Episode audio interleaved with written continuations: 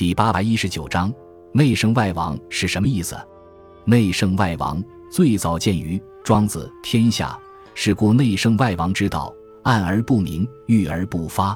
天下之人各为其所欲焉，以自为方。内圣外王的含义，简单的说，就是内以为圣，外以称王，指一个人在内具有圣人的修养境界，在外则可统于天下。内圣表现的是一种人格理想。外王表现的是一种政治理想，在柏拉图所阐述的理想国中，为王的是哲学家，相当于中国所言的圣者。